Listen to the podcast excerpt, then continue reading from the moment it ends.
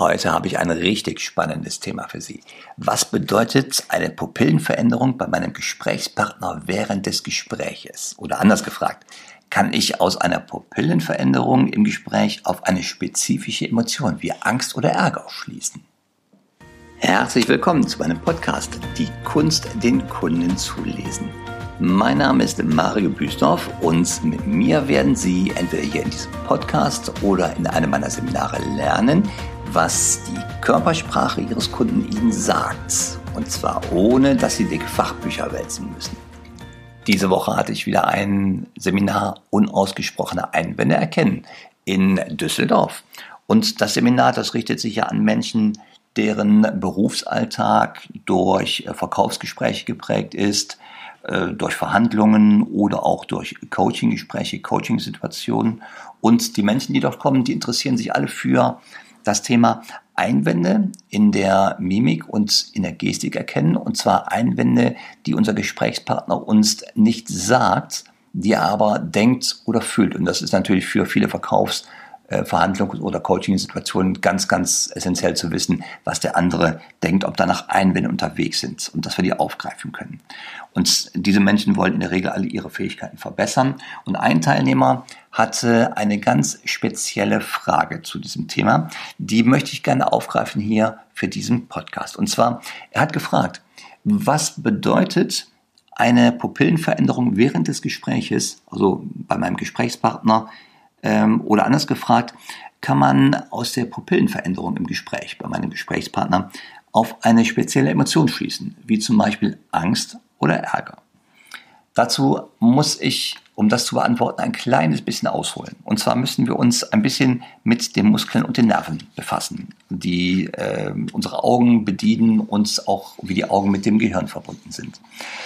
Die Größe der Pupille, also ob sie sich verengt oder erweitert, die wird durch zwei Muskeln gesteuert. Die haben so einen mehr oder weniger komplizierten Namen. Der eine, der die Pupille verengt, das ist der Sphincter pupillae, der Muskel, der heißt so. Und der andere, der die Pupille erweitert, das ist der Dilatator pupillae. Beide Muskeln werden durch das sogenannte vegetative Nervensystem angesprochen. Das ist das Nervensystem, was wir nicht bewusst steuern können und das vor allem ganz wichtige Körperfunktionen steuert. Das ist zum Beispiel der Herzschlag. Ja, der Herzschlag, die Verdauung, äh, der Stoffwechsel, auch das Schwitzen, ne, das können wir auch nicht bewusst steuern und aber auch eben diese beiden inneren Augenringmuskeln und damit auch die Pupillenreaktion. Diese werden vom vegetativen Nervensystem gesteuert. Und das vegetative Nervensystem, das besteht außerhalb des Gehirns aus zwei Hauptzweigen. Die Burschen, die heißen Sympathikus und Parasympathikus. Und die kann man sich ganz gut merken. Der Sympathikus, der übernimmt die Funktion des Gaspedals im Nervensystem. Und der Parasympathikus, der übernimmt die Funktion des Bremspedals in unserem Nervensystem. Also wir leben in so einem ständigen Wechsel wie beim Autofahren zwischen Gas geben und Bremsen. Und innerhalb des Nervensystems machen das Sympathikus für Gas geben und Parasympathikus für Bremsen. Der Herzschlag zum Beispiel, wenn wir den mal leben, der wird durch den Sympathikus beschleunigt. Und wenn der Parasympathikus übernimmt, dann wird der Herzschlag eher gebremst, also runtergefahren. Genauso ist es jetzt auch mit Atmung oder mit der Durchblutung. Und der Sympathikus, der dominiert, kann man sagen, in allen Stresssituationen. Kann man sich auch gut merken, Gaspedal, gibst du zu viel Gas, kriegst du richtig Stress auf der Straße, ne? wenn du zu viel Gas gibst.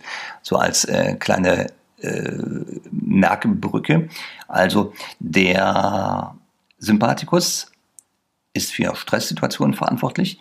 Der Parasympathikus sitzt in Entspannungsphasen am Steuer. Also wenn man oder wenn Sie mehr bremsen, haben Sie eine entspanntere Autofahrt. Auch da eine kleine Lernhilfe. Der Parasympathikus ist das Bremspedal. Das bedeutet Entspannungsphasen. Und die Aktivität des Sympathikus bedeutet also einen Anstieg eines Erregungszustandes. Wenn der Parasympathikus übernimmt, bedeutet das das Absinken eines Erregungszustandes. So, und jetzt zur Verbindung zwischen Nervensystem und Pupillen.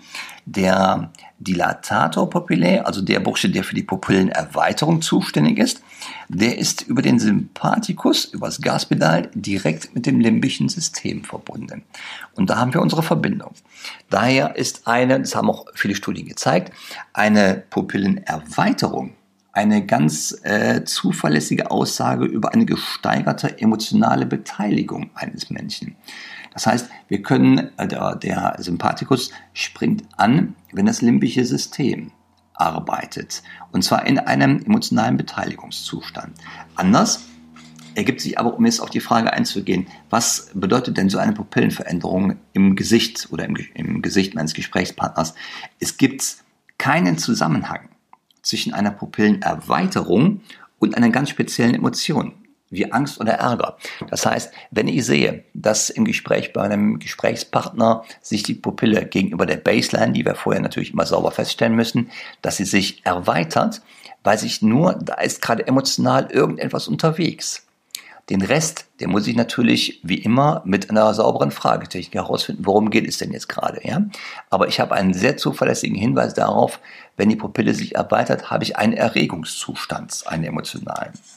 Und ähm, die Pupillenerweiterung, wie gesagt, die sagt uns nur im Vergleich zur Baseline, ob wir eine emotionale Beteiligung haben oder nicht.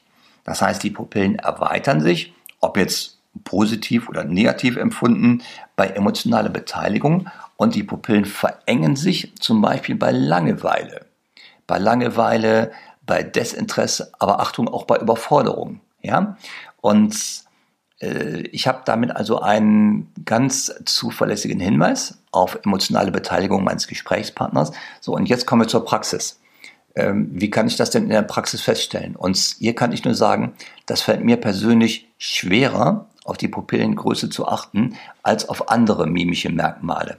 Weil die Pupillen, ich sehe sie nicht immer aufgrund der Lichtverhältnisse und manchmal kommt man auch einfach nicht nah genug ran an den Gesprächspartner, um wirklich sauber eine Reaktion in der Pupille erkennen zu können. Das äh, hängt auch manchmal von den äh, Bewegungen im Gesicht an, äh, ab. Da ist der ganze, äh, da ist vielleicht der Oberkörper in Bewegung, das Gesicht dreht sich oder hebt und senkt sich. Da ist durch das Sprechen ist noch Muskulatur aktiviert und dann hat man nicht immer die Chance, wirklich die Pupillenveränderung wahrzunehmen. Bei Menschen in einem klinischen Zustand, wo man also genau ins Gesicht gucken kann und ausreichende Beleuchtung hat, gar kein Problem. Da kriege ich zuverlässige Aussagen. Aber vielleicht noch ein kleiner Brückenschlag, was mache ich denn stattdessen, wenn ich nicht immer auf die Pupillen achten kann? Und da ist mein persönlicher Tipp an der Stelle, achten Sie auf die Blinzelrate. Das ist auch für mich in der Praxis das Mittel der Wahl, um mal eben ganz schnell festzustellen, haben wir im Gespräch gerade einen emotionalen Zustand, einen sogenannten Hotspot, ja, um den es ja meist geht, festzustellen, was ist dem Gesprächspartner wirklich von Bedeutung, was ist das für ein Thema oder für einen Umstand, der ihn gerade so in Emotionen bringt. Und die Blinzelrate, die ist viel, viel einfacher zu beobachten als die Pupillengröße. Daher ist das für mich immer so ein zuverlässiger erster Pack an, einfach auf die Blinzelrate zu achten. Und meist ist es ja in einem Gesprächskontext, auch jetzt hier beruflich gesehen, gar nicht möglich, in die Nähe des äh, Gesprächspartners zu kommen, weil man damit in die, also in diese private ähm, Zone, also 30, 50 Zentimeter Abstand vom Körper, weil man da ja schlecht äh, zu nah dem anderen auf den Pelz rücken kann.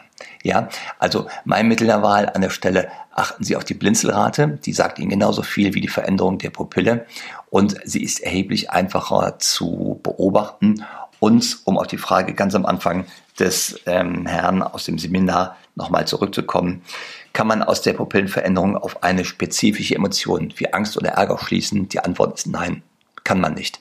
Man kann nicht auf eine spezifische Emotion schließen, man kann nur darauf schließen, dass die Person überhaupt in einem emotionalen Beteiligungszustand ist. So, ich danke Ihnen wieder für die Zeit, die Sie hier rein investiert haben in diesen Podcast, die Sie sich genommen haben. Ich bin Ihr Trainer, wenn Sie tiefere und festere Kundenbeziehungen wollen. Und wenn Sie noch mehr dazu lernen wollen, wie Sie Ihre Fähigkeiten noch weiter verbessern können, dann kommen Sie einfach in eins meiner Seminare. Das verlinke ich hier gleich unten rein in die Show Notes. Und lernen Sie noch oder durch diese gesteigerten, besseren, tieferen Kundenbeziehungen noch erfolgreicher zu verkaufen, zu verhandeln und vor allem auch den Kunden zu verstehen.